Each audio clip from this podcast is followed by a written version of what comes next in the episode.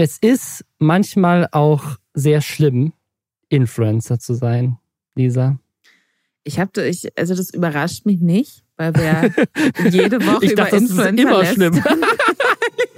Okay, ich muss, ich muss jetzt eine Geschichte erzählen, wo ich vielleicht hinterher bereue, dass ich sie erzähle, aber ich muss sie einfach erzählen, weil sie zu lustig ist und es wäre, es ist einfach, zu- das ist auch der Fluch des Influencers. Es ist zu guter Content, es nicht zu erzählen.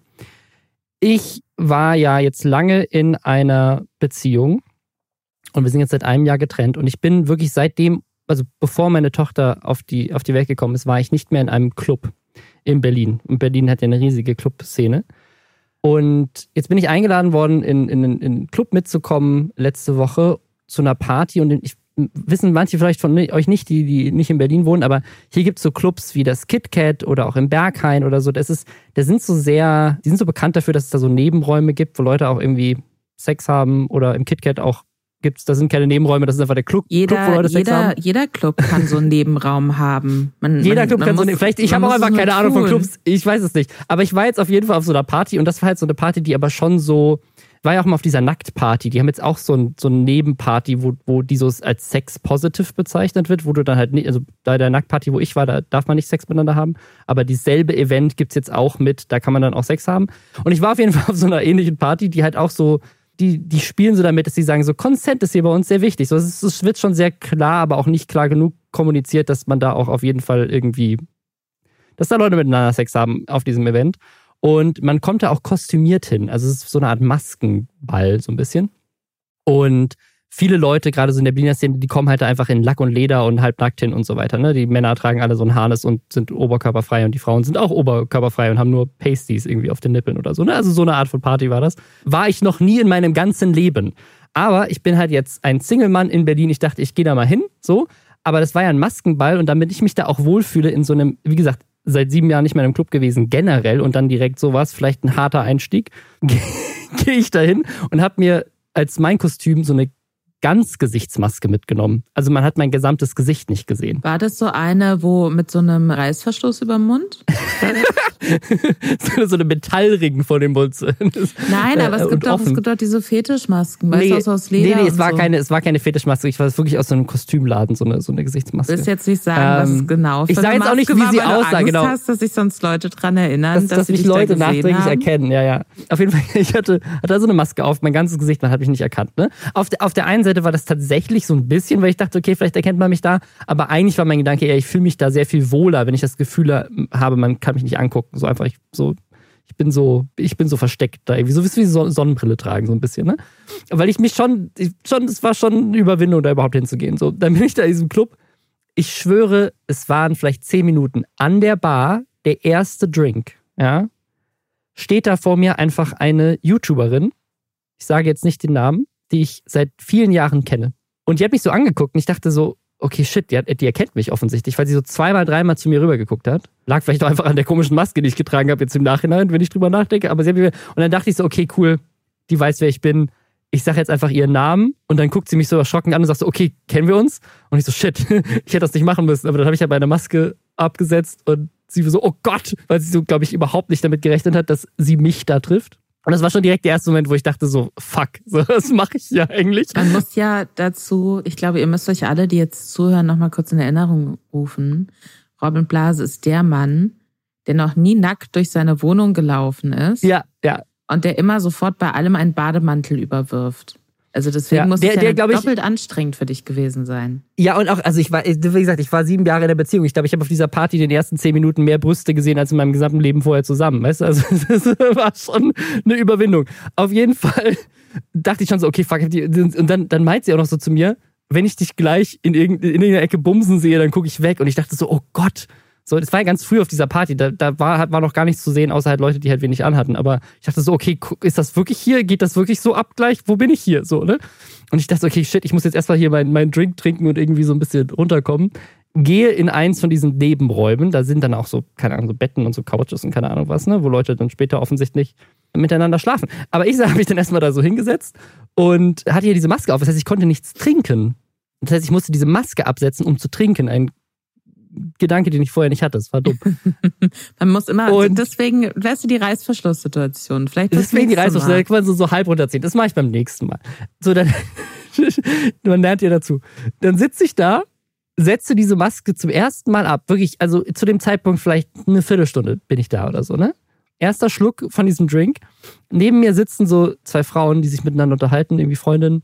Ich ziehe diese Maske von meinem Kopf und dann höre ich so, wie die eine zu ihrer Freundin sagt, kennst du Rob Bubble?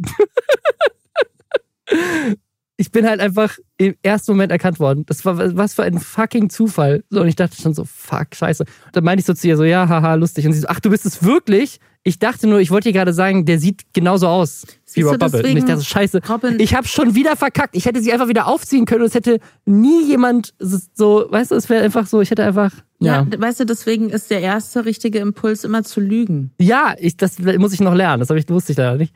So, und jetzt kommt's, als ich dann gegangen bin von dieser Party und meine Jacke abgeholt habe beim bei der Garderobe, habe ich auch meine Maske da irgendwie ausgezogen, weil ich dann die Jacke wieder anziehen wollte und es war irgendwie so, ne, habe ich dann die Jacke ausgezogen, gibt mir die Frau von der Garderobe die Jacke wieder und sagt, hey, geile Reportagen bei Follow Me. Was ist, ist das meine Crowd? Ist das meine Zielgruppe? Was ist los? Also, wenn das bedeuten würde, dass deine Zielgruppe weiß, was Consent ist und so, dann würde ich sagen, ja, ist das voll. schon es ganz war eine, cool. es, war, es war wirklich eine ganz tolle Party und ich habe auch das gespiegelt bekommen von Leuten, mit denen ich wieder unterhalten haben, dass sie sich, das war bei der Nacktparty übrigens auch so, dass sie sich als Frauen auf diesen solchen Partys wohler fühlen als in, in, in normalen Clubs, wo quasi sozusagen nicht an jeder Tür ein Consent-Flyer hängt, wo von wegen so, das sind die Regeln für diese Party und da irgendwie so Leute rumlaufen mit so Warnwesten und so, keine Ahnung, ne? Also es ist schon, naja. Aber hast du denn jetzt gebumst, Robin, oder nicht? Das verrate ich nicht. ihr könnt ja mal das, was ihr vermutet, in unserem Lästerschwestern Subreddit schreiben. Das ist geheim. Da hast du den Leuten jetzt einfach wieder ganz, ganz viel Fanfiction-Futter gegeben, Robin. Voll. Voll, ganz viel Fanfiction-Futter. Ich habe ja immer so das Ding, weil du gerade meintest, kleine Abschlussanekdote, ne? weil du ja meintest, du fühlst irgendwie damit so mit der Maske wohler. Und dann dachte ich mir so, ich finde das so spannend. Weil ich aber dann vielleicht, glaube ich, auch so ein ganz anderes Gefühl, vielleicht auch so zu meinem Körper oder so habe, ich weiß es nicht. Aber ich würde zum Beispiel, ich hätte gar kein Problem damit, meinem Gesicht rumzulaufen. Aber ich würde so was sehr, sehr weites, blickdichtes tragen wollen, glaube ich. Gibt es ja, ich hätte nur die Partys, Maske auf denen man Pullis nichts. tragen kann? Schreibt auch das bei uns in Subreddit rein. Es interessiert mich wirklich. Und damit willkommen. willkommen bei den Lester-Schwestern. Jede Woche sprechen wir darüber, wo Robin Blase, mein reizender Podcast-Partner und Influencer, auf welchen Sexpartys er alles erkannt wurde. Und manchmal lästern wir, das schließt auch mich ein, Lisa Ludwig, Journalistin und Autorin. Manchmal lästern wir auch, eigentlich meistens, wenn ich jetzt mal ehrlich bin, über Influencer. Das heißt, wir gucken YouTube-Videos, Twitch-Streams, Insta-Stories, TikTok-Videos, damit ihr es nicht tun müsst und bringen euch jeden Samstag auf den neuesten Stand darüber, was ihr da vielleicht alles so verpasst habt und worüber sprechen wir heute, Robin? Sagt das doch mal den Leuten, die uns zuhören. Ja, wir, äh, diese Folge, deswegen haben wir mit so einem auflockernden Ding angefangen, weil die Folge ist leider ein bisschen heavy, Leute. Hier Triggerwarnung für so gut wie jedes Thema mal wieder, was es gibt. Es geht um sexuelle Nötigung, unter anderem die dem Streamer Flesk vorgeworfen wurde und dann sein Statement dazu und wie das Internet darauf reagiert hat. Dann gibt es eine Story rund um den größten oder einen der größten Streamer auf Twitch aktuell, nämlich Elias Nährlich. Der hat so ein bisschen sexistische Scheiße rausgehauen. Dann gibt's wieder News zu vermeintlich rechten Inhalten bei Sim vs. Wild. Da ist nämlich was aus letztem Jahr wieder jetzt irgendwie hochgeschwemmt worden. Dann gibt's so einen TikTok-Trend, der auch irgendwie super rechts ist und weird. Ja, also nicht so die lustigsten Themen diese Woche, aber dafür sehr wichtige Themen, über die wir auf jeden Fall einmal reden müssen. Deswegen fangen wir direkt mal an mit dem Thema sexuelle Nötigung. Und zwar ist das letzte Woche passiert. Da hat die Streamerin Farbenfuchs, Leslie heißt sie, ein Tweet gepostet. Triggerwarnung, sexuelle Nötigung und dann so einen Twit-Longer-Thread angehangen. Und da beschreibt sie etwas, was 2015 vorgefallen sein soll oder vorgefallen ist. Ich glaube, ist kann man sagen, weil Flest hat das auch bestätigt. Mit dem Streamer Flest, dass er sie sexuell genötigt haben soll. Soll ich das einfach mal ähm, vorlesen? Lies es gerne einfach mal vor. Sind- ich glaube jetzt nicht im Ganzen, aber auf jeden Fall so Genau, paar das sind jetzt so Ausschnitte die, die davon. wichtigsten Ausschnitte quasi. Es ist trotzdem relativ lang. Bleibt dran, weil da reden wir jetzt wirklich ein bisschen intensiver auch drüber. Riesengroßes Thema diese Woche gewesen. Im November 2015 habe ich mit Flesk abgemacht, ihn ein Wochenende in Berlin zu besuchen. Der ein oder andere hat sicher direkt einige Ge- Gedanken dazu im Kopf, aber wartet noch einen Augenblick. Ich dachte damals, wir würden uns als Freunde sehen. Naiv? Dann würdet ihr allen Menschen nur böse Absichten unterstellen. Ich hatte bis dato in meinem Leben nie schlechte Erfahrungen in der Hinsicht gemacht. Viele davon waren Freunde, die ich über das Internet kennengelernt habe. Wundervolle Menschen. Da auch Base und Flesk sich damals schon kannten und die beiden gut befreundet waren, dachte ich, scheint ein cooler Typ zu sein. Die beiden haben ja auch schon auf der Gamescom zusammen übernachtet und alles gut. Und so bin ich also nach Berlin. An dem Abend hat er dann versucht, mich zu küssen. Ich habe verneint und danach war auch erstmal alles wieder normal. Hm, schon unangenehm, aber ich konnte es ja noch abwenden und wir haben danach normal weitergequatscht in seinem Wohnzimmer. Allerdings hat er es mit einigen zeitlichen Abständen erneut probiert. Mehrmals. Mit mehreren Neins. Schon beim zweiten Mal war es mir super unangenehm, weil versetzt euch mal in diese Lage. Ihr habt bereits abgelehnt, sitzt bei der Person zu Hause und wollt eigentlich noch bis Sonntag bleiben. Dazu mentally broke. Nun. Es wurde später und weil er nicht aufhörte, habe ich es irgendwann über mich ergehen lassen. Die vielen Neins haben ja nichts gebracht. Der Alkohol hat es erträglicher gemacht. Ich habe mehr getrunken, um dieses Gefühl des Ekels zu ertragen. Ich wollte das nicht. Es fühlte sich aussichtslos für mich an, das Schlimmste konnte ich zum Glück verhindern. Ich möchte nicht zu sehr ins Detail gehen, aber auch ohne das Schlimmste können einige zwischenmenschliche Erfahrungen sehr unangenehm sein und müssen sich nicht nur auf ein Er hat dich halt geküsst beschränken. 2020 habe ich dann durch Zufall herausgefunden, dass eine Freundin von mir ebenso schlechte Erfahrungen mit ihm gemacht hat, die noch viel schlimmer waren und sich über einen längeren Zeitraum erstreckten als die meine. Hier reden wir vom Schlimmsten. Ich habe mit einigen Leuten darüber geredet und infolgedessen kam es natürlich auch ihm zu Ohren. Er hatte mich Mitte März angerufen, leider lief die Kommunikation, woher er meine Nummer hatte, nicht so gut. Daher hat mich das Gespräch überrumpelt. Aber dafür kann er nichts. Er wollte sich versichern, dass es okay für mich ist. Leider wurde ich nicht vorher informiert und in mir sagte alles zusammen. Ich war eigentlich dabei, für die Uni zu lernen. Wir haben eine Stunde geredet und auch hier fühlte ich mich gehört und respektiert. Es ist sein gutes Recht, darüber zu reden. Gerade wenn ihm zu Ohren kommt, dass ich darüber rede.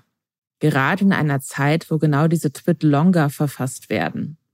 Aber es ist dennoch stark, das Gespräch zu suchen und sich den Geistern der Vergangenheit zu stellen. Das macht nicht jeder. Zumal aus seiner Perspektive vermutlich auch öfters alles okay war, da wir ja normal miteinander interagierten, wenn wir einen gemeinsamen Job hatten. Dennoch hatte auch er sich natürlich darüber Gedanken gemacht, was ist, wenn es doch nochmal hochkommt.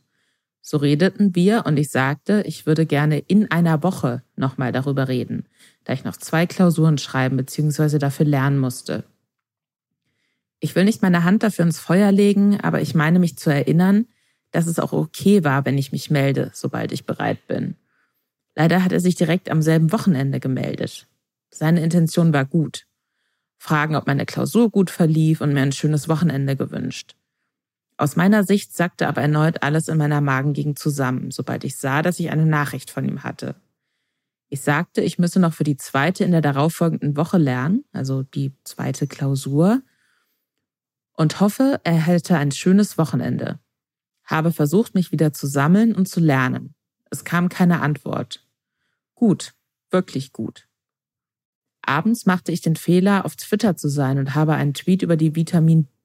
Da musst du mir kurz helfen, aber mit der Vitaminbubble. Ich glaube, Vitamin B-Bubble soll das heißen. Ja, da, da verstehe ich tatsächlich nicht, was sie Ich weiß meint. es auch nicht. Ich auch nicht. Aber es scheint auch nur ein Auslöser für das gewesen sein, was halt als nächstes passiert. Deswegen, ich lese jetzt weiter, was sie geschrieben hat. Daraufhin schrieb er mir erneut bei WhatsApp. Ich hätte es ignorieren können, sollen. Aber ich wollte irgendwie nett sein und antworten. Außerdem trifft es einen sowieso emotional komplett, sobald man gewisse Trigger sieht. In dem Fall seinen Namen, eine Nachricht von ihm.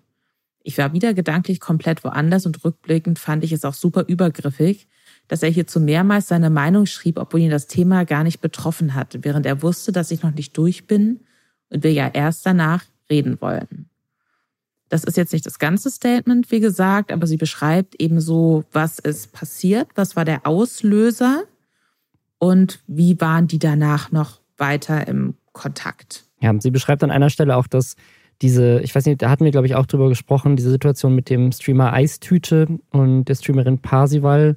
Da gab es auch so ein Twit Longer äh, mit auch mit Vorwürfen, dass sie das auch so ein bisschen, das zumindest bei ihr wieder hochgebracht hat. Also das ist so eine Art Streamer Me Too, kann man vielleicht sagen. So, ne, das, deswegen teilt sie das, glaube ich, auch, weil sie auch meint, so, ja, hey, ähm, ne, sie schreibt ja auch, dass es da irgendwie andere Situationen mit einer, mit einer Freundin gab. Also, so wie ich das verstanden habe, hat sie es auch so ein bisschen gepostet aus dem Verständnis heraus, so dass sie auch für andere stark sein möchte, die vielleicht sich nicht trauen, was zu sagen. Das war ein, also der Tweet, den habe ich auch gesehen auf Twitter, kurz nachdem der online gegangen ist. Und da ist im ersten Schritt erstmal das passiert, was glücklicherweise mittlerweile relativ viel passiert. Also, dass Leute erstmal ganz, ganz viel so, danke, dass du das teilst. Wie geht's dir? Stark, dass du darüber redest. Ne? Also, Leute haben sich sehr schnell mit ihr solidarisiert und waren aber, hatte ich den Eindruck, auch so ein bisschen schockiert, weil sie das, und das ist dann ne, analog auch irgendwie zu dieser Eistüten-Geschichte, weil viele das so bei Flesk nicht gesehen haben, weil das jemand nee, war, nee. der sehr, na, nicht ungefährlich, ungefährlich ist ein doofes Wort, weil was bedeutet das in dem Kontext, aber der hat sehr, hat sich, so wie ich ihn mitbekommen habe, auch immer, also der hatte oder hat Leute um sich, die ich cool finde, oder von denen ja, ich weiß, dass ja. die sich für die richtigen Sachen einsetzen, die mir wichtig sind, ne? so gegen Sexismus, gegen Übergriffigkeit, gegen Rassismus und so weiter und so fort. Und Voll. meine mich zu erinnern, dass er sich da auch schon öfter gegen sowas positioniert hat. Also so in der öffentlichen Wahrnehmung war er, war er, glaube ich, jemand, wo man jetzt nicht damit gerechnet hätte, dass man so eine Geschichte hört. Ich habe das heute, ähm, habe ich die Geschichte erzählt und da meinte jemand im Büro, der ist doch einer von den Guten. So, mhm. das war so die Wahrnehmung. Ja, und das, das Ganze ging online, dieses Statement, während Flesk bei so einem Event von Hand of Blood war, der Influencer Darts Weltmeisterschaft. Da hat übrigens Marcel Scorpion gewonnen. Glückwunsch. Da war er auch dabei. Also er ist auch in dieser, in dieser Twitch-Bubble riesig, ne? Ist vier Events bei solchen Events dabei. Der war auch bei dem Influencer-Boxen-Event von, von Trimax dabei und so. Also Flesk ist schon ein großer Name in der, in der Streaming-Szene und wie gesagt, hat sehr gut connected, hat viele Freunde in der Szene und deswegen hat es, glaube ich, auch viele so überrascht. Und er hatte jetzt ein paar Tage später dann ein Statement veröffentlicht, das wir jetzt gerne auch einmal vorlesen würden, bevor wir dann so im Detail über diese Dynamik sprechen. Direkt am Anfang dieses Statements fällt ein Satz und dann später nochmal ein Satz. Das würde ich jetzt am Anfang einmal vorlesen, weil das ist nämlich das, was mich am meisten irritiert hat in diesem ganzen Statement. Mhm. Deswegen würde ich es gerne einmal hervorheben. Direkt am Anfang sagt er, die Anschuldigung einer Vergewaltigung weise ich eindeutig ab, auch wenn ich zu meinen Fehlern stehe. Das wurde heute noch in klärenden Gesprächen mit der betroffenen Person so festgehalten. Und später kommt dann nochmal ein Satz in dem Text, den ich wirklich extrem seltsam fand.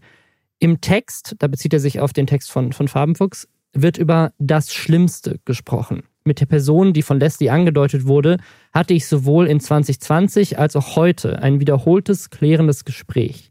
Eigentlich würde ich gerne detailliert auf diesen Vorfall eingehen, weil hier extrem viel Interpretationsspielraum hergestellt wurde, der viele seit Tagen nur mutmaßen lässt. Allerdings besteht hier bei der betroffenen Person nicht der Wunsch, den Vorfall öffentlich aufzuarbeiten. Es wurden Grenzen überschritten, aber es handelt sich hier nicht, wie fälschlicherweise behauptet, um eine Vergewaltigung. Im Rahmen unserer gemeinsamen Aufarbeitung innerhalb der einjährigen Beziehung haben wir beide die Bezeichnung zwar mehrmals gewählt, allerdings haben wir uns heute bei einem klärenden Gespräch einvernehmlich darauf geeinigt, dass diese Beziehung dem tatsächlichen Ablauf nicht gerecht wird. Können wir gleich mal drüber sprechen. Ja. Dann lese ich diesmal jetzt so andere Auszüge aus dem Statement vor. Vorwort. Meine Intention ist nicht, hier eine Schlammschacht auszutragen, jeden einzelnen Punkt zu widerlegen, Leute gegeneinander aufzuhetzen oder irgendwelche Aussagen zu untergraben. Trotzdem handelt es sich hier meiner Meinung nach um ein sehr vielschichtiges Thema mit etlichen Nuancen, die im Gesamtbild durchaus eine tragende Rolle spielen können. Außerdem wird in den Folgenabsätzen Alkohol und dessen Missbrauch oft erwähnt. In keinem dieser Fälle sollen dadurch Taten gerechtfertigt werden. An einer späteren Stelle schreibt er, die Vorwürfe und Gefühle der Betroffenen will ich nicht relativieren und eigentlich auch nicht öffentlich dagegenhalten. Allerdings stehen schwerwiegende Vorwürfe im Raum, die ich so nicht stehen lassen kann. Ich bin kein systematischer und böswilliger Triebtäter. Hinter beiden Vorfällen steht sehr viel Kontext. Wahrnehmung ist, vor allem unter Alkoholeinfluss, sehr subjektiv. Meine Wahrnehmung in den angesprochenen Situationen weicht teilweise stark von der der beiden Frauen ab. Das soll nicht heißen, dass ich ihre Sicht nicht respektiere. Es tut mir aufrichtig leid, dass ich Auslöser für Situationen war, in denen sich Menschen unwohl, machtlos oder unterdrückt gefühlt haben. An einer anderen Stelle, im Twitlonger von Leslie wird von mir als Wiederholungstäter gesprochen und über eine Dunkelziffer spekuliert. Nachdem mich Leslie 2020 konfrontiert und mir klar wurde, dass mein Verhalten problematisch war und zu unangenehmen Situationen führte, nahm ich mit mehreren Frauen aus meiner Vergangenheit Kontakt auf und bat um ehrliche Einschätzung. Insgesamt gab es neben den zwei bekannten Vorfällen noch eine dritte Person. Anmerkung der Redaktion dieser Stelle, die, glaube ich, zu dem Zeitpunkt von ihm zum ersten Mal ins Spiel gebracht wird, die hatte Leslie nicht erwähnt, die ich in eine unangenehme Situation gebracht habe. Auch hier möchte ich mich ein weiteres Mal für meine damaligen problematischen Muster entschuldigen, selbst wenn die Situation bereits vor Jahren geklärt wurde. Jetzt kommen wir zu einer Stelle, wo er die Situation mit Leslie aus seiner Sicht schildert. Nach langen Chats und mehrstündigen Skype-Calls, bei denen man teilweise sogar zusammen eingeschlafen ist, war dann irgendwann auf beiden Seiten der Wunsch da, sich privat zu treffen. Man ging in eine Bar, trank auf dem Weg nach Hause und saß am Ende zusammen unter einer Decke auf dem Sofa, schaute noch ein wenig TV. Obwohl sich mein Verständnis für solche Situationen seit langem geändert hat, waren das für mich damals sehr eindeutige Signale. Einzuschätzen, wann eine Frau aufrichtiges Interesse für mich zeigt und wann es in Ordnung oder sogar erwünscht ist, den ersten Schritt zu machen, war für mich damals als junger, einsamer und wenig selbstbewusster Mann nicht immer klar zu beantworten. An einer anderen Stelle hat er noch einen Satz geschrieben, den ich auch noch kurz vorlesen wollte, weil ich das ein bisschen schwierig fand. Der Aufschrei via Social Media ist nachvollziehbar und die Solidarisierung mit potenziellen Opfern wichtig. Der potenziell geschrieben ja, und nicht. Wo, wo ich mir nicht sicher bin, was es, was es bedeuten soll. Also sind wir beim Minority Report? Geht es darum, dass irgendwo Menschen in so in der Kanistern liegen und zukünftige Übergriffe Future voraussagen Crimes. können? Und dann kann man sich im Vorfeld auch schon mal solidarisieren oder was will er damit? Ja, also ja. es ist, wie gesagt, wir haben bei beiden Sachen nur so Ausschnitte vorgelesen und es gibt so ein paar Dinge auch darum, wer wann wie wen kontaktiert hat und warum.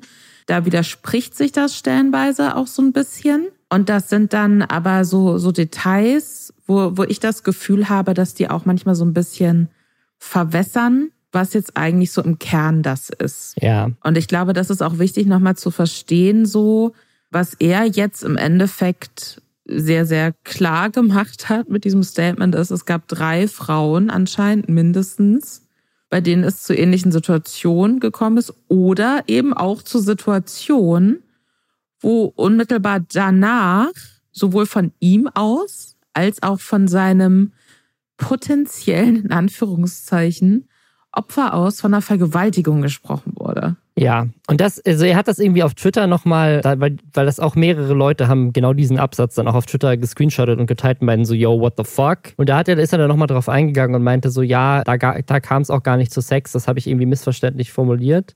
Aber er, also er sagt ja selber, dass er sozusagen anscheinend mit dieser Frau das Wort Vergewaltigung benutzt hat, um den Vorfall an dem Abend zu schildern und dann aber hat er, bevor er das Statement gepostet hat, mit seinem, in Anführungszeichen, potenziellen Opfer telefoniert und der gesagt so, yo, ich hau heute ein Statement raus. Darf ich da sagen, dass das keine Vergewaltigung war? Ist das cool für dich? Also, so klingt das. Und das ist irgendwie eine super weirde Art und Weise, so ein Statement zu machen und sowas zu formulieren. Also da verstehe ich nicht so ganz, warum er das da so reingeschrieben hat, weil das haut ihn meiner Meinung nach irgendwie mehr in die Pfanne, als das vorher der Fall war. Ja, diese Sache, wo, glaube ich, viele, die sich jetzt für ihn aussprechen oder die sich jetzt nicht abwenden von ihm, da kann ich mir vorstellen, dass sich, dass viele das dann so, ja, aber er hat sich entschuldigt und das ist ja nachvollziehbar, so dieses mit diesem, ich konnte Signale nicht lesen, sie war ja bei mir zu Hause und so weiter und so fort. Ich glaube im Kern schon, dass es mal zu Situationen kommen kann,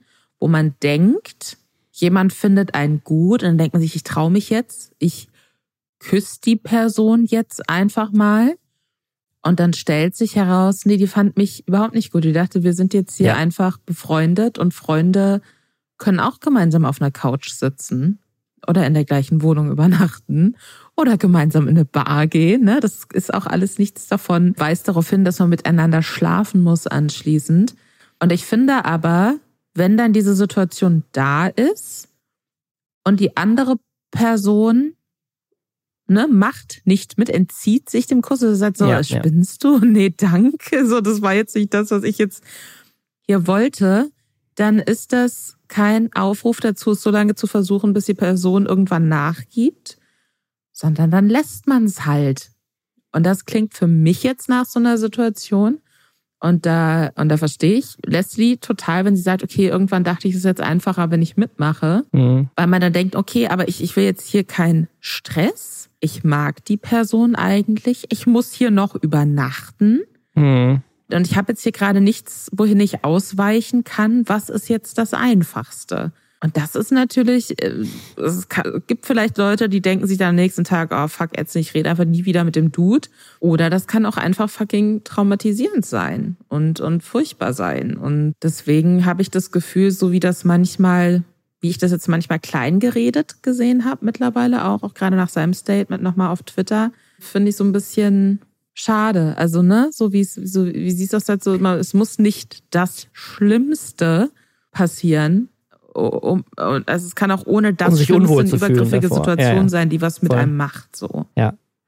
Also das Statement von ihm hat relativ viel positive Resonanz bekommen. Teilweise finde ich so ein bisschen zu positive. Es gab so einen Tweet von Bröki, das ist ja einer, glaube ich, von dem Eintracht Spandau-Team, der hat äh, geschrieben, starkes Statement, geiler Typ. Was ich so, starkes Statement, okay, kann man drüber reden, mh, hm, aber geiler Typ hinten dran zu hängen, weiß ich nicht. Also so nichts gegen Bröki, aber ich, also weißt du, was ich meine? So, ja. das, das, ist so ein, so er hat das danach auch nochmal klarifiziert und sich dazu nochmal geäußert, aber so, das ist halt so das, was ich ein bisschen schwierig finde, weil, also ich muss schon sagen, ja, das ist schon ein besseres Statement, als es hätte sein können. Ne? Also es, er geht schon an mehreren Stellen auf seine, ne, wie er schreibt, in Klammern potenziellen Opfer ein, aber und, und sozusagen spricht ihn auch in, an vielen Stellen erstmal nichts ab oder sagt, er möchte ihn nichts absprechen tut es dann meiner Meinung nach so ein bisschen dann doch vielleicht zwischendrin so ein bisschen, dass er so Sachen relativiert oder sagt so, ja, meine Wahrnehmung war halt eine andere oder das ist der Alkohol und ich war halt ein einsamer Mann und deswegen habe ich das damals gedacht, dass das so ist.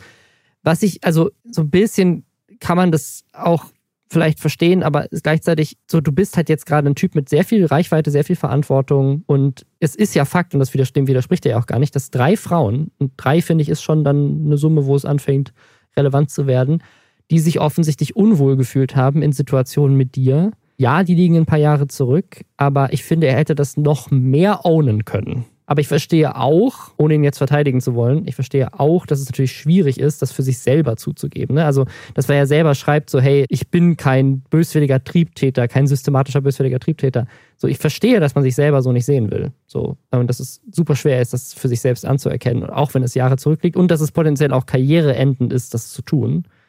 Aber ich finde, so ein bisschen relativierend ist das Statement schon noch. Und dafür, dass er ja an anderer Stelle anerkennt, dass es mit drei Frauen passiert ist und sich dafür auch entschuldigt, also dass die sich unwohl gefühlt haben, weiß ich nicht. Hätte ich hätte ich es an anderen Stellen vielleicht ein bisschen.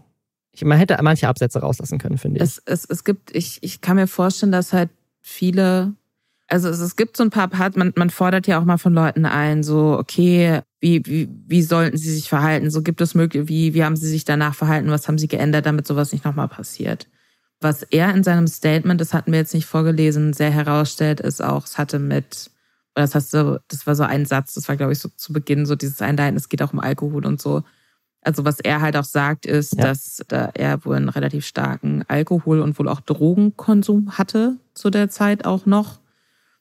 Und, und dass das wohl auch immer mit reingespielt hat und dass er das dann nach diesen Vorfällen runtergedreht hat und jetzt wohl auch nicht mehr trinkt, wenn ich ihn richtig verstanden habe. Und ja, dass ja. er sich wohl auch in der Kommunikation, dass es ihm sehr wichtig war, das zu klären und in der Kommunikation aber wohl auch immer versucht hat, sich die Zustimmung einzuholen, dass das jetzt okay ist, das zu klären. Das spricht ihm Leslie ja zumindest an einer Stelle auch zu. Ja, voll. Das heißt, also man, man könnte jetzt, wenn man es sehr, sehr wohlwollend sehen möchte, könnte man sagen, okay, der hat dann versucht, das irgendwie aufzuarbeiten. So, oder hat versucht, dafür so, zu sorgen, so dass das ja. nicht mehr passiert. Und das kann man natürlich sehr positiv sehen und das finde ich auf jeden Fall schon mal ganzes Stück positiver, als was wir sonst so oft an Influencer-Rechtfertigungen haben hier in diesem Podcast. Aber wie du auch schon gesagt hast, es sind halt echt einfach so ein paar Sachen drin, wo ich, die ich seltsam finde, die ich weird finde. Allem voran diese ganze, wir haben uns jetzt darauf geeinigt, dass es doch keine Vergewaltigung war. Das ist so ein bisschen, ja, sich so frei sprechen lassen und aber noch creepiger wirken damit eigentlich als vorher. Und ja. das ist auf jeden Fall was, wo ich jetzt auch das Gefühl habe, dass das so bestimmte Influencer-Bubbles so ein bisschen spaltet. Ne? Du hast eben diesen Bröki schon erwähnt, der da sehr positiv war. Was ich gesehen habe auch auf Twitter war, dass dann ganz bewusst Leute auch angeschrieben wurden, die mit Flesk schon Videos gemacht haben oder die dann mit ihm auch ne, in dieser Spandauer Hand of Blood Bubble irgendwie unterwegs sind, dass von denen dann eingefordert wurde, sich dazu jetzt auch zu verhalten. Und ja, das ja. aber, und das wiederum finde ich interessant, dass nicht von den Leuten, die im ersten Schritt sagen, nee, ich finde es das wichtig, dass wir uns hier gegen übergriffige Personen zur Wehr setzen oder dass wir sowas nicht gut heißen oder die Leslie da Mut zugesprochen haben, sondern ganz viel so Leute, die, die mir das letzte Mal auf Twitter sehr groß damit aufgefallen sind, dass sie es ganz furchtbar finden, dass Leute J.K. Rowling canceln wollten. So. Mhm. Und das gibt mir jetzt gerade so ein bisschen das Gefühl, als wäre jetzt der nächste Dreh in diesem ganzen Diskurs, da geht es dann gar nicht mehr darum, wem wurde jetzt was angetan und was, wer hat wo welchen Fehler gemacht, sondern eher so, können, können wir uns daraus Munition basteln, um Leute anzugreifen, die sich ansonsten sehr kritisch gegenüber Themen äußern, ja, die ja. wir nicht kritisch finden. Wie siehst du das? Ja, habe ich, hab ich auch so mitbekommen. Also ne, das, das, hatten wir in diesem Podcast ja auch schon öfters so. Ich bin Flash schon ein paar Mal begegnet, aber ich kenne ihn jetzt nicht gut, ne? aber es, es gibt andere Leute, über die wir in diesem Podcast schon gesprochen haben, die ich besser kenne und wo es auch manchmal schwierig ist, ne, sich kritisch zu äußern zu Leuten, die man halt echt gut kennt und ne, wo man vielleicht auch alle Betroffenen kennt oder sowas. Und es gibt so ein paar Leute wie Bonjour zum Beispiel, die haben sich sehr deutlich distanziert von Flesk und haben gesagt, sie wollen jetzt erstmal nicht mehr mit ihm arbeiten. Maluna, die, die Streamerin, die auch, auch aus dieser Spandauer Bubble so ein bisschen kommt, die hat sich auch distanziert und gesagt, sie möchte erstmal nicht mehr mit ihm arbeiten. Die hat übrigens was sehr Interessantes gesagt. Das finde ich tatsächlich relativ gut, was sie geschrieben hat. Sie hat geschrieben, mhm. ich bin nach wie vor verwirrt und habe durch die vielen Aspekte immer mehr das Beurteilungsvermögen über diese Situation verloren und deswegen entschieden, Distanz von dir zu nehmen. Ich danke dir jedoch für die Ehrlichkeit, auch mir gegenüber im Call. Das heißt, Sie haben anscheinend auch darüber gesprochen und wünsche den Betroffenen viel Kraft. Und ich finde, so kann man das natürlich auch machen, wenn man sich jetzt denkt, so, oh Gott, keine Ahnung. Ich, ich habe jetzt nicht so, ich schrecklich, wenn das so passiert ist, aber ja, ja. Das, ich, ich weiß jetzt gerade nicht, ob das jetzt bedeutet, dass der Typ, den ich kenne, ein Vergewaltiger ist oder nicht. Dann einfach zu sagen, du, ich treffe jetzt hier dann die Entscheidung, die für mich am nachvollziehbarsten ist und sage jetzt nicht, ich ja. bin pro das oder pro die Seite, sondern ich gehe jetzt mal einen Schritt zurück ja. und involviere mich und gar weiß, nicht mehr mit dir. Und das finde ich auch, das, das finde ich, kann man auch gut machen eigentlich. Ja. Ich glaube, ich würde es ich an der Stelle noch einmal betonen, also der Vorwurf einer Vergewaltigung, einfach nur weil das ja auch ein strafrechtlich relevantes Ding ist, ähm, der steht nicht im Raum von keiner Frau. Ne? Also ja. sie, sie, die Leslie hat zwar von das Schlimmste gesprochen, hat aber in einem Statement danach, hat dann noch so ein zweites Tweet longer gepostet, auch nochmal klarifiziert, dass es falsch war, über diesen anderen Fall zu sprechen, weil sozusagen sie das für jemand anders gemacht hat und da nicht drüber geredet hat. Und er, wie gesagt, sagt, er hat mit der Person das geklärt, um die es da geht, und die hat sich auch nicht mehr dazu geäußert. Also sagen, ne, das ist sagen, ne, also sein, da steht seine Aussage jetzt gerade alleine. Es gibt keine Gegenaussage, die das überhaupt behauptet hat. Wie gesagt, das Schlimmste war halt offen für Interpretation.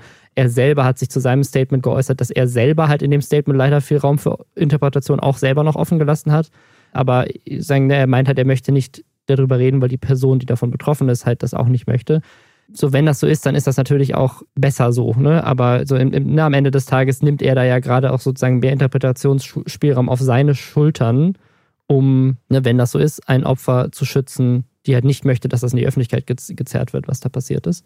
Und das spricht ja dann tatsächlich wieder für ihn. Und was auch für ihn spricht, ist, dass zumindest die Leute, die ihn ja offensichtlich kennen, und das sagt er auch in seinem Statement, dass er mit denen allen auch vorher schon gesprochen hat, Ne, und das auch, was Maluna jetzt geschrieben hat, sozusagen, ne, die distanzieren sich zwar, weil sie anscheinend doch enttäuscht und auch verwirrt sind, aber sie tun das mit dann doch immer noch sozusagen viel so, okay, ne, ich respektiere schon, dass du da offen mit mir drüber gesprochen hast und so. Und das scheint, das scheint, scheint schon zu stimmen, dass er da sehr transparent und offen mit umgeht, dass das halt vor Jahren passiert ist und sich vielleicht seitdem auch geändert hat, aber das sozusagen ändert ja nicht die Situation. Und ich glaube, das ist so ein bisschen in den Hintergrund geraten, was das mit Leslie gemacht hat. Weil die ist eben auch eine Streamerin, er ist ein großer Streamer und ne, das beschreibt sie halt immer wieder. Sie ist ihm halt immer wieder auf Events begegnet, hat immer wieder sein Poster irgendwie auf der TwitchCon gesehen und so weiter. Ne? Also deswegen kann ich das schon verstehen, dass das immer noch ein Thema war, was sie auch gerne einmal aussprechen wollte. Und auch wichtig, dass sie das getan hat und sehr mutig, dass sie das getan hat. Ich glaube, es ist ja auch, also ich, ich verstehe dann wiederum, wenn das ein ehrlicher Wunsch ist und nicht ein Haha, jetzt ownen wir dich Wunsch. Ich kann schon auch verstehen, wenn Leute sagen, hey, Person XY, du positionierst dich doch immer so klar zu solchen Themen, forderst das auch von anderen ein. Warum positionierst du dich denn jetzt nicht so klar, wenn es um ja. jemanden aus deinem Umfeld geht? Und die Sache ist, glaube ich, aber auch am Ende des Tages, natürlich kann man nicht einfordern oder nicht verlangen, dass was, was vielleicht auch in einem Freundeskreis dann auftritt, womit man ja mhm. dann als Person, die vielleicht auch selbst schon mal solche Erfahrungen gemacht hat, ja auch erstmal umgehen muss, der ist dann vielleicht das Erste, was man tut, nicht zu sagen, okay, was ist jetzt mein kuratiertes Statement für Twitter, sondern was bedeutet es jetzt für eine Freundschaft? Ja, auch für oder mich was persönlich. Genau, ne? was bedeutet ja. das für mich? Was bedeutet das vielleicht In meinem für äh, echten Leben? Unmittelbare ja. berufliche Verbindungen ja. auch. Ja. Und ja, und auch, also, und auch potenziell, keine Ahnung, für, für, für eigene Traumatisierung und so weiter, ne? Genau. Also, oder für, genau. für die Traumatisierung von anderen. Also, man weiß ja immer nicht, was da so los ist in dem Leben von Leuten. Also, ich finde es auch schwierig, da dann sofort von jedem ein Statement einzufordern. Wie gesagt, ne, also es gibt ja auch genug Berichterstattung darüber, das war auch in, in, in vielen Online-Medien, wurde das diskutiert. Wir reden jetzt drüber. Also jetzt nicht so, als würde das Thema untergehen, ne? Nur totgeschwiegen werden in der, in der Szene. Deswegen, was, was da jetzt vielleicht so ein bisschen lehrreich sein könnte für uns alle auch, in dem, wie wir so Dinge lesen oder wahrnehmen oder was weiß ich, dass man dann vielleicht auch mal überlegt, okay, was würde ich machen, wenn das in meinem unmittelbaren Umfeld passieren würde? Was, und man ich, ich hat natürlich eine, eine andere Verantwortung, wenn man eine riesengroße Reichweite hat, ne? Und, und dann irgendwie Leute hat, die zu einem aufgucken und so weiter und so fort. Aber was, was ich auf jeden Fall schade fände, wäre, wenn sich jetzt die ganze Debatte darum jetzt nur noch darauf dreht, dass irgendwelche Leute, die so tun, als wäre ihnen die Debatte jetzt wichtig, mhm. dies aber unter aller Sau finden, wenn man auf Transfeindlichkeit hinweist oder so, dass die da jetzt mhm. sich Munition draus stricken, um Leute, die sich ansonsten viel positionieren, fertig zu machen. Weil das hilft niemanden der Leute, der wirklich in irgendeiner Form unter diesen, unter dieser Sache leidet. Ja. Ich würde, ich, ich würde vielleicht an der Stelle noch einmal ein, ein Tipp mitgeben, der vielleicht jetzt richtig dumm klingt, aber vielleicht hilft er ja dem einen oder anderen. Ich hatte so das Gefühl, was ich bei ihm rausgelesen habe, ist dieses so, dass er, was er ja auch sagt und ich will das in keiner Weise rechtfertigen, aber ich kann es so ein bisschen nachvollziehen, dass er das Gefühl hat, so er muss als Mann den ersten Schritt machen. Das ist so eine seiner Rechtfertigungen, finde ich keine gute Rechtfertigung, aber sozusagen dieses generelle Gefühl von sozusagen ersten Schritt machen und wie holt man da Consent ein. Eine Sache, die mir mal als Ratschlag gegeben wurde von einer Frau, den ich sehr gut fand, war einfach so, frag doch einfach. So, frag doch einfach so, hey, ich würde dich gerade gerne küssen. Ist das okay für dich? Das kann auch sehr hot sein. Das ist eine tolle Art und Weise, einfach Consent einzuholen, bevor man den ersten Move Ich liebe es, dass du jetzt der Sexualexperte einfach geworden bist. das ist jetzt so sehr plötzlich in den letzten drei Wochen oder so passiert, aber good for you. Nein, das ist ein guter Ratschlag. Weißt du, wie man aber sonst noch äh, anscheinend Consent gibt? Ich habe oder zumindest eine schreckliche zeigt, Ahnung. Ich habe eine schreckliche Ahnung oder, oder, oder angeblich laut Elias Nerlich einfach zeigt, dass man nur Sex will und für eine Beziehung nicht zu gebrauchen ist. Der Trick ist, man muss seine Unterhose rausholen. Elias Nerlich, einer der größten Streamer Deutschlands, aktuell Platz 2 laut Nindo hinter Montana Black in Viewern und in der Watchtime sogar auf Platz 1, 1,5 Millionen Abos bei Twitch, so der up-and-coming Star auf Twitch der, der letzten Jahre der hat, ein, hat eine Reaction gemacht auf ein Video. Ich weiß tatsächlich ehrlich gesagt gar nicht, was das Video ist, um das es da eigentlich ging. Es wirkt wie so ein, eine Reportage von irgendeinem Festival oder irgendwie äh, irgendwo. Es ist irgendwo so ein Ort, wo halt viele Menschen unterwegs sind in diesem Video, was er sich gerade anguckt. Und in diesem Video ist eine Frau zu sehen von hinten, die hat äh, so eine, so eine low sitzende Hose an und links und rechts an der Hüfte, also nicht mal irgendwie von hinten am, am Po, sondern nur links und rechts an der Hüfte, sieht man die Bänder von ihrer Unterwäsche. Also so ne, von so einem Tanga, irgendwie halt so die dünnen, dünnen, keine Ahnung, Seitenteile. Wie, wie, wie würde man das nennen? Frag doch bei deiner nächsten Sexparty, Robin. Entschuldigen Sie, wie nennt man das da an Ihrer Hüfte? Genau, die Scheiße, ey. Ich hätte das nicht erzählen sollen am Anfang. Nein, wir freuen uns alle, dass du es erzählt hast. Ja, aber ich würde, ja, so, mir fällt es jetzt auch ich, nicht ein, ne? Also, Träger. Genau, Träger. Träger ist vielleicht ein ganz gutes, ganz gutes Wort. Wie, wie so BH-Träger nur an der Unterhose links und rechts. Egal. Auf jeden Fall, es ist, es ist halt wirklich, also es ist ein Style, der meiner Meinung nach so in den Early 2000ern mal in war Voll. und den ich auch, keine Ahnung, zu meinen Schulzeiten viel gesehen habe. So. Und da sagt er, Unterhose zeigen ist gleich Hurigkeit. Sorry, sage ich, ist mir scheißegal, meine Partner zu, stehen zu mir. Adidas Markenbotschafter, alles in Ordnung, darf ich sagen. Mein absolutes Lieblingszitat. Also wirklich in, im selben Atemzug zu sagen, Hurigkeit, Adidas Markenbotschafter, meine Partner stehen zu mir.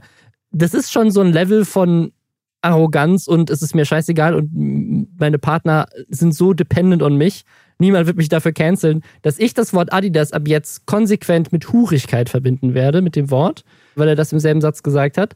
Adidas hat aber wohl nichts dazu gesagt, aber er sagt sehr viel Hurigkeit. Also sein Argument ist, wenn ich das so richtig verstanden habe, und das ist auch ganz lustig, weil er streitet da währenddessen mit seiner Freundin drüber, die mit im Raum ist und die das irgendwie nicht so richtig glauben kann, dass er das gerade über Frauen sagt.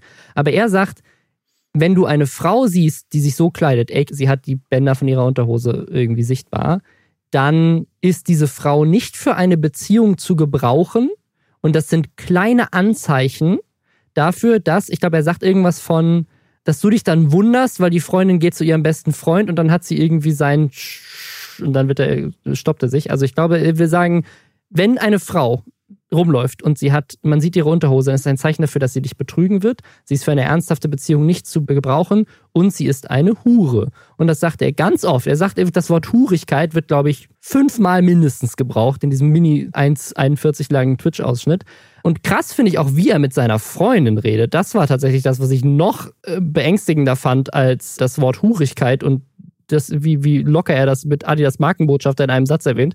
Er sagt immer wieder, zu ihr so, brauchst mich gar nicht so blöd angucken, also ich will dir mal was sagen und dann, dann geht sie irgendwie weg oder weil er sie die ganze Zeit unterbricht, dann sie drüber reden, dann so, hallo, hallo, was ist denn mit dir los? Er redet mit ihr auf so eine Art und Weise, wo ich denke so, wenn für dich Bänder an Unterhosen Red Flag sind, dann ist die Art und Weise, wie du mit deiner Freundin gerade redest, auf jeden Fall Red Flag für mich.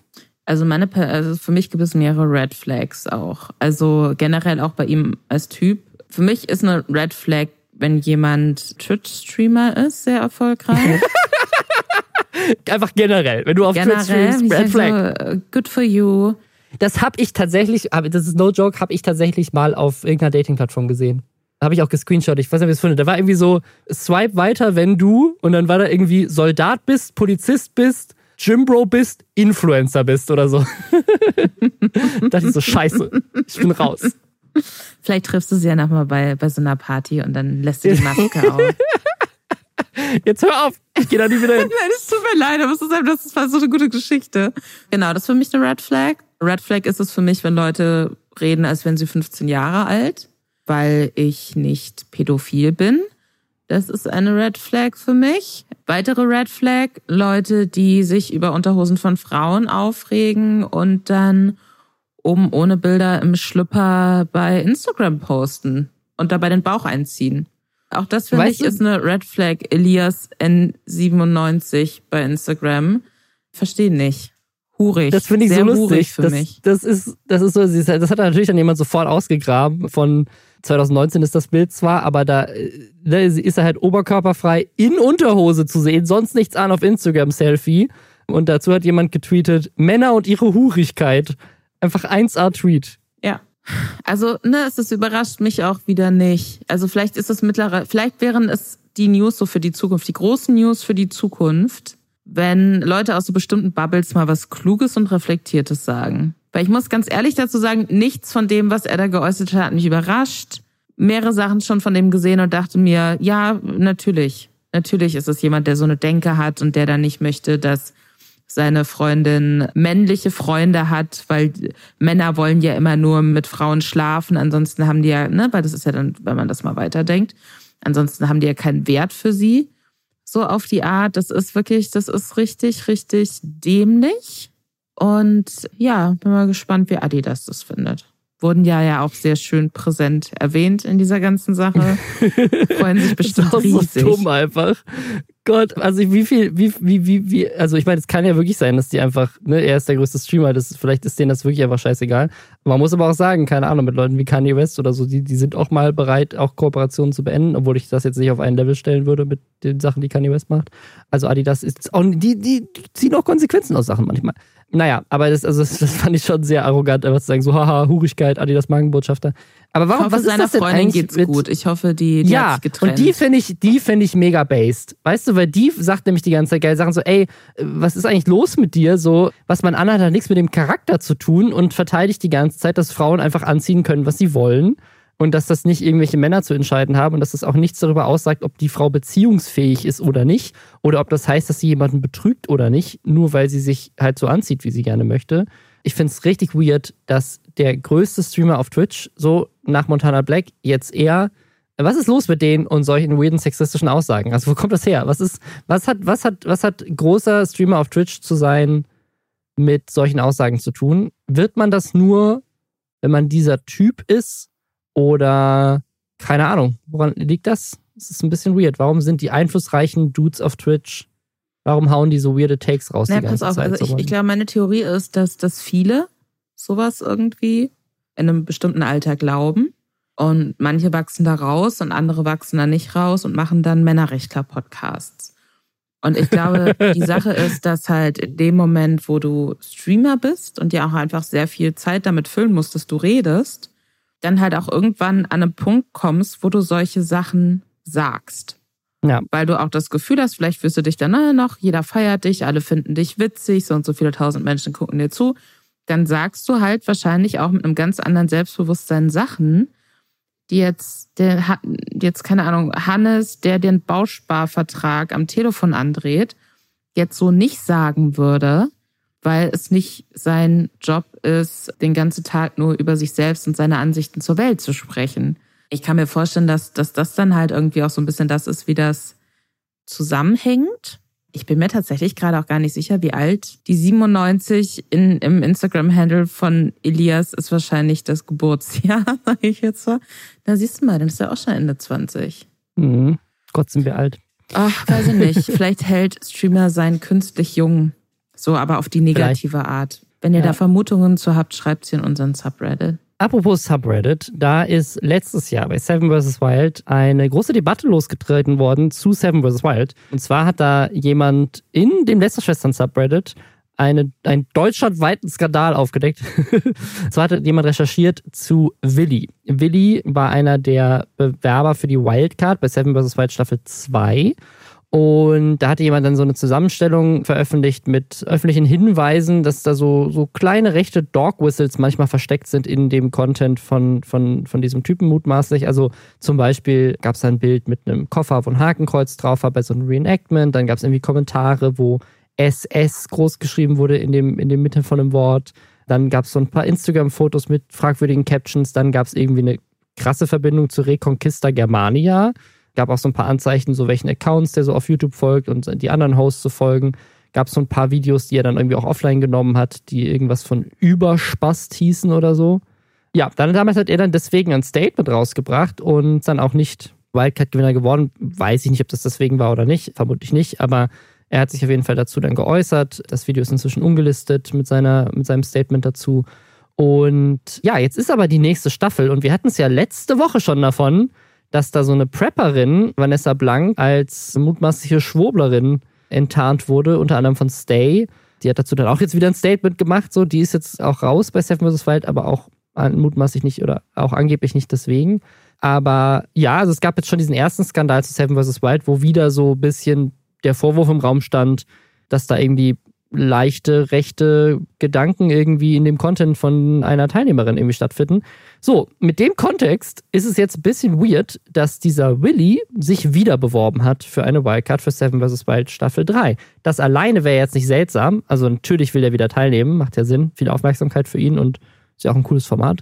Was weird ist, ist, dass Fritz Meinecke da drauf reacted hat, auch mit dem Titel von wegen so, schafft er es diesmal? Also von wegen so, hey, vielleicht wird er tatsächlich der Wildcard-Teilnehmer und das komplett unkritisch, ohne diesen ganzen Kontext, was es da an Vorwürfen gab, einfach drauf reactet, dieses Video hochlädt und auch in den Kommentaren alle so, ja, mega geil, er soll dieses Jahr machen, lass den mitmachen, lass den mitmachen, mega cooler Typ. Viele haben natürlich diese Sachen noch gar nicht mitbekommen. Ja, dann wurde in unserem Subreddit dazu gepostet und seitdem ist das Video von Fritz Meinecke offline. Weiß ich nicht, ob das daran lag, aber schon ein komischer Zufall. Ich muss sagen, dass mich nichts, kein einziger Aspekt an dieser Geschichte überrascht mich. ja, das ist auch traurig, okay. Weil mhm. natürlich geht da Fritz Meinecke nicht kritisch mit um oder sieht das kritisch oder sagt was anderes zu, weil er da ja kein Problem mit hat der hat ja auch kein Problem damit, selbst fragwürdige Aussagen zu tätigen oder so und findet es dann immer eher noch geil. Das doch hat er, meine... doch hat er. Er hat ein Problem damit, dass er gecancelt wird, wenn er es sagen würde. Naja, genau, aber das ist das, was ich jetzt gerade sagen wollte. So, also was, was er galt sich ja dann aber auch daran auf, so, hahaha, jetzt wollen sie mich hier wieder canceln, so auf die Art, ne? Das findet er ja super, das findet er witzig. Und dass er sich dann da natürlich dann wahrscheinlich bewusst auch nochmal freut. Zum einen natürlich auf, auf Klick, Ebene. Also dieses Bewerbungsvideo von diesem Willi hat jetzt irgendwie 330.000 Aufrufe auch schon. Und also klicktechnisch bringt ihm allein die Aufregung darum wahrscheinlich schon wahnsinnig viel. Und zum anderen gehe ich davon aus, dass er das alles gar nicht so, so eng sieht, sage ich jetzt mal. Und genauso stelle ich mir Fritz Meinecke vor. Alles, was er tut, bestätigt mich nur in dieser Ansicht. Und deswegen ist nichts daran überraschend. Und ich glaube auch so dieses so appellieren und hey, da muss man doch mehr drauf achten. Und wenn man sich wirklich solche Leute ins Format holen, so, ja, offensichtlich will er sich solche Leute ins Format holen oder zumindest im Vorfeld mit solchen Leuten sein Format pushen. Und ich glaube, die einzige Wahl, die man dann halt als außenstehende Person, wenn man das scheiße findet, treffen kann, ist dann zu sein, dann gucke ich's nicht.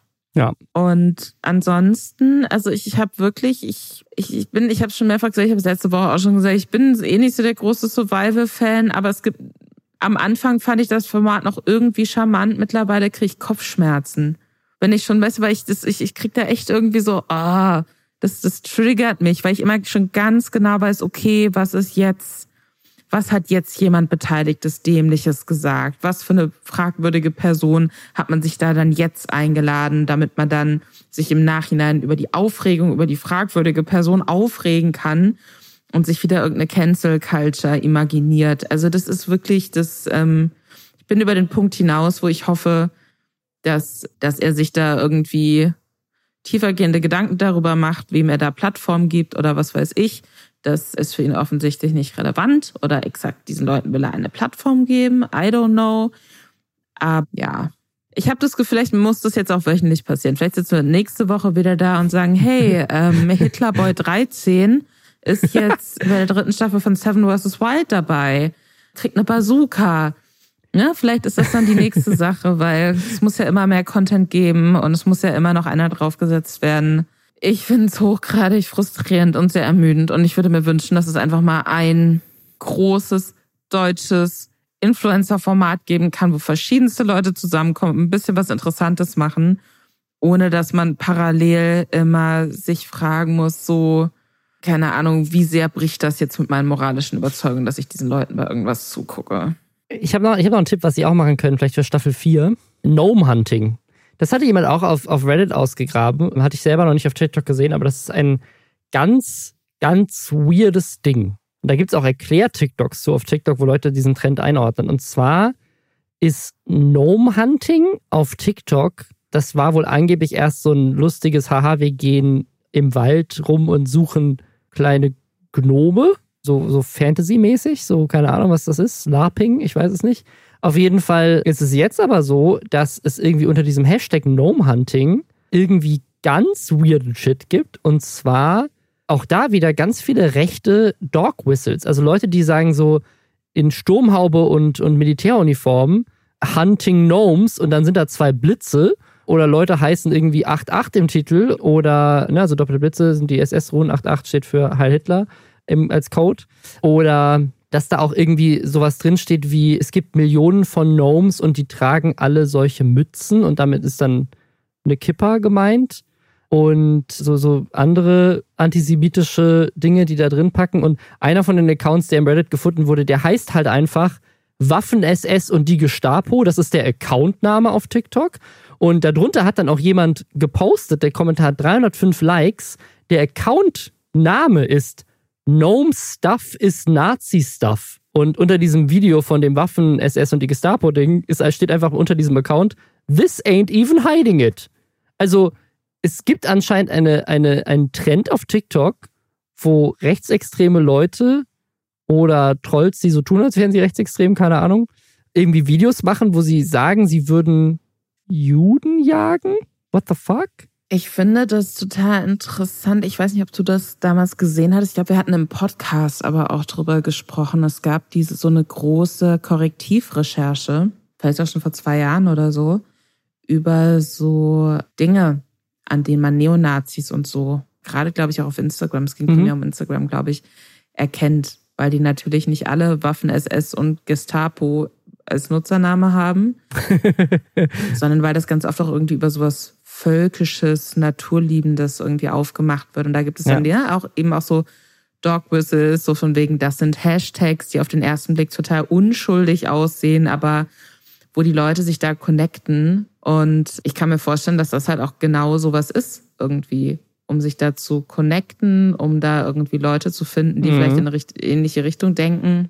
Deswegen haben dann solche Kanäle, die dann auch so sehr eindeutig rechts sind, dann eben auch zum Teil auch nur so ein Video, weil, weil es dann eben nicht darum geht, wirklich eine Online-Präsenz zu haben oder ne, oder einfach regelmäßig mhm. da Dinge aus dem Nazi-Leben zu posten oder so, sondern es ist einfach nur wichtig, dass eine Sache da ist, mit der man deutlich macht, hey, übrigens, das bin ich ja. und wenn ihr so seid wie ich, dann schreibt mir und dann connecten wir uns. Mhm. Aber ich finde das ganz, ganz beklemmend. Ich habe das tatsächlich auch auf TikTok, wie so vieles.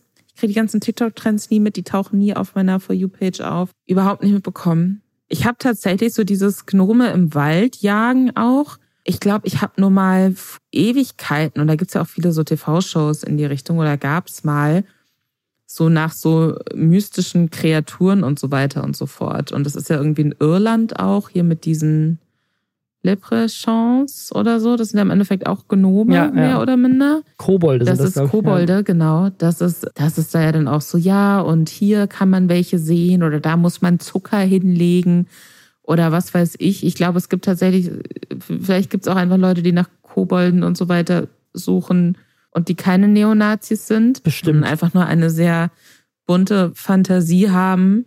Aber das finde ich schon echt hart. Und ich kann mir echt auch nicht, ich mag mir gar nicht ausmalen, wie das wirken muss, weil man auch tatsächlich ne, jüdisch ist und Jude ist, wenn man Jüdin ist. Und sowas dann plötzlich einfach auf seiner For You-Page hat oder so. Und ich verstehe auch nicht, warum das, warum zumindest, ich verstehe nicht, warum man Accounts bei TikTok anlegen kann, die Waffen-SS oder Gestapo im Usernamen ja, haben. Also das, das, das verstehe ich nicht. Ist ein bisschen weird. Also ich, ich, ich, ich sage auch immer, so Plattformen in die Verantwortung zu nehmen, dass sie alles moderieren können. Schwierig, ja. aber ich finde, wenn der Account Waffen-SS und Gestapo heißt, dann das müsste schon irgendwo ein Flag auslösen, finde ich. So einfach nur so, so einfach so von der Wortwahl her. Gerade weil so, ja parallel wiederum sich auf TikTok so ein Sprech entwickelt hat, wo so Leute Worte wie Sex oder Vergewaltigung oder ja, ja, ja. Penis oder was weiß ich durch andere Worte ersetzt werden weil man sonst rausgefiltert wird und Videos offline genommen werden oder nicht richtig ausgespielt werden oder so. Ja, also jedes, jedes MMO, was ich jemals gespielt hatte, hatte irgendwie so ein Problem, wie du kannst dich nicht Cassian nennen, weil das Wort Ass drin vorkommt, dann wird's gefleckt vom Wortfilter, weißt du? Also mhm. es ist mhm. jetzt nicht so, als wäre die Technologie, die schon seit 20 Jahren Teil von jedem Online-Filter, den es gibt. Ich habe eine gute Nachricht jetzt für alle, die noch drangeblieben sind. Das war jetzt das letzte negative Thema für heute. Weil es das letzte Thema ja. war. Aber schön, dass Sehr wir gut. alle stark durchgehalten haben. Ja, schickt uns, schickt uns positive Themen auf Reddit für nächste Woche. Einfach, da machen wir mal eine, eine positive Folge mit Was ist diese Woche alles Schönes passiert im Internet? Bis dahin. Ciao.